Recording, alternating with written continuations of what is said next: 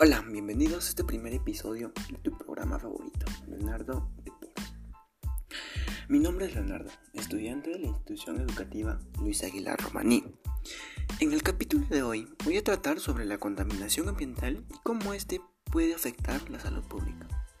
El, el entorno en el que vivimos tiene un impacto real en nuestra salud. La OMS estima que unos 12.6 millones de muertes anuales están relacionados con el medio ambiente medio ambiente, salud, salud ambiental.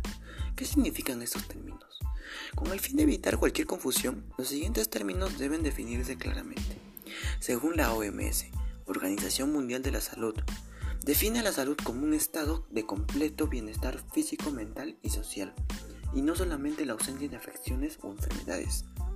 Por otra parte, la OMS está de acuerdo en, que, la salud ambiental es aquella disciplina que comprende los aspectos de la salud humana, incluida la calidad de vida y el bienestar social, que son determinados por factores ambientales, físicos, químicos, biológicos, sociales y psicosociales. Entonces, el ambiente se define como un entorno fluido que rodea un cuerpo. Elementos que afectan a la salud. Cuando más exponga a una persona a un peligro, más probable es que sufra las consecuencias. Estas consecuencias pueden producirse a corto o mediano y largo plazo. El ambiente está compuesto por múltiples factores que afectan en mayor o menor proporción la vida de todos. Lamentablemente, estos factores de riesgo están muy presentes en nuestra vida cotidiana y a veces es difícil de evitarlos. Entre estos factores se encuentran la contaminación del agua, o el tratamiento deficiente del agua. La mala calidad de aire contiene partículas de dióxido de nitrógeno, ozono y dióxido de nitrógeno, que pueden ser tóxicas y que son emitidas por los medios de transporte. Los residuos, la contaminación del suelo, el uso de pesticidas contamina el suelo. Además, el hecho de dejar de usar plaguicidas no significa que se esté limpiando el suelo. De hecho, el uso de ciertos plaguicidas puede tomar hasta 500 años antes de que el suelo sea completamente descontaminado. El ruido, el sol, algunos componentes de productos como la lavandería o las comidas preparadas y la sobrepoblación. Al no encontrar lugares para construir una vivienda, las personas migran a lugares lejanos donde encontramos mucha vegetación y al construir vivienda eliminan una pequeña parte de las áreas verdes. ¿Cómo afecta la contaminación a nuestra salud? Según la OMS, Organización Mundial de la Salud, la contaminación atmosférica urbana aumenta el riesgo de padecer enfermedades respiratorias agudas, como la neumonía, y crónicas, como el cáncer del pulmón y las enfermedades cardiovasculares. La contaminación atmosférica nos afecta tanto a corto y a largo plazo. Sus efectos secundarios son más susceptibles de sufrirlos los niños, ancianos y personas que sufren alguna enfermedad. Las personas que mueren anualmente por los efectos secundarios de la contaminación atmosférica urbana trascienden a más de 1.3 millones de personas. Más de la mitad de estas suceden en los países desarrollados, ya que las personas que residen en ciudades con nivel de contaminación atmosférica elevado padecen más enfermedades cardíacas, problemas respiratorios, cánceres de pulmón y alergias.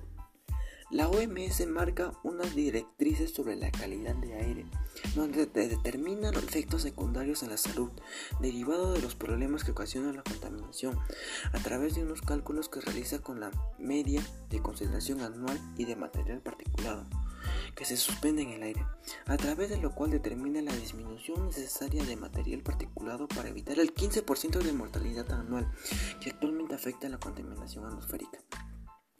No hay que olvidar que el aire contaminado no es únicamente el externo, también el humo de los interiores representa un grave riesgo para la salud. La biomasa y el carbón son altamente contaminantes, por lo que aquellas comunidades de vecinos, hogares particulares o empresas que usen este tipo de combustibles para calentarse en el invierno están altamente expuestos a sufrir sus efectos secundarios. ¿Cuáles son los principales agentes contaminantes del aire? Los agentes contaminantes del aire son el dióxido de nitrógeno, el ozono troposférico, el dióxido de azufre, entre otros. Todos estos agentes son originarios, entre otros, por el tráfico rodado entre ciudades, las calefacciones, industrias, centrales energéticas, refinerías e incineradoras, Aunque en los últimos años los diferentes gobiernos han aumentado el control de los factores contaminantes a través de leyes más rígidas, Bien es cierto que la calidad de aire no mejora todo lo que se debería y por ello seguiremos sufriendo los efectos secundarios de la contaminación atmosférica en nuestra salud. ¿Qué causas conlleva la exposición a las partículas contaminantes del aire? Una exposición prolongada a las partículas contaminantes del aire podría ocasionar infartos de miocardio, ictus isquémicos, insuficiencias cardíacas, desarrollo de cáncer, alteraciones en el sistema inmunológico, diferentes problemas dermatológicos, alergias tanto cutáneas como oculares e incluso el aumento de linfomas. A continuación, veré algunas propuestas para cuidar el medio ambiente. El medio ambiente no requiere grandes acciones, sino que desde tu propia casa puedes hacer pequeños gestos para contribuir, a su protección. La actual emergencia climática requiere que todos pongamos de nuestra parte para mejorar la situación. Además, si tienes hijos, serás su referente, por lo que aprender viendo lo que haces e imitándolo. La idea es que te conciencias tú y que enseñes a tus hijos principios y valores para cuidar el medio del planeta, los animales, los árboles, las plantas y todos los recursos naturales. Te proponemos varios consejos y acciones para cuidar el medio ambiente en casa. Consejos y acciones para cuidar el medio ambiente en casa.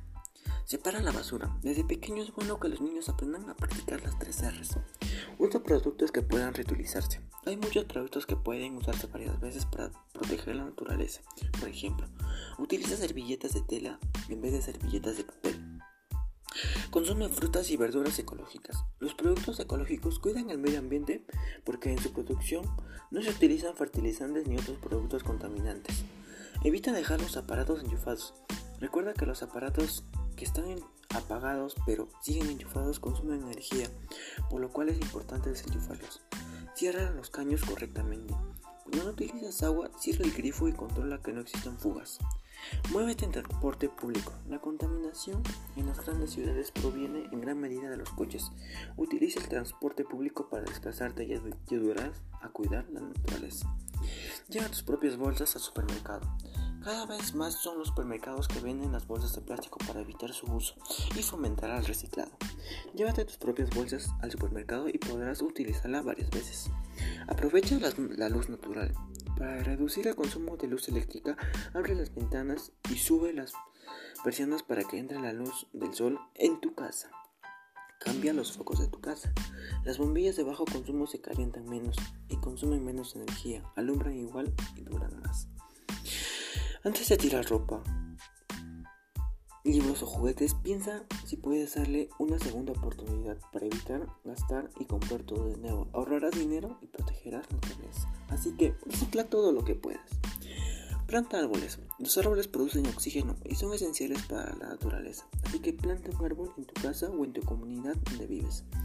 Como ves, son acciones pequeñas que facilitan el ahorro de energía, el reciclaje y el cuidado de los recursos naturales.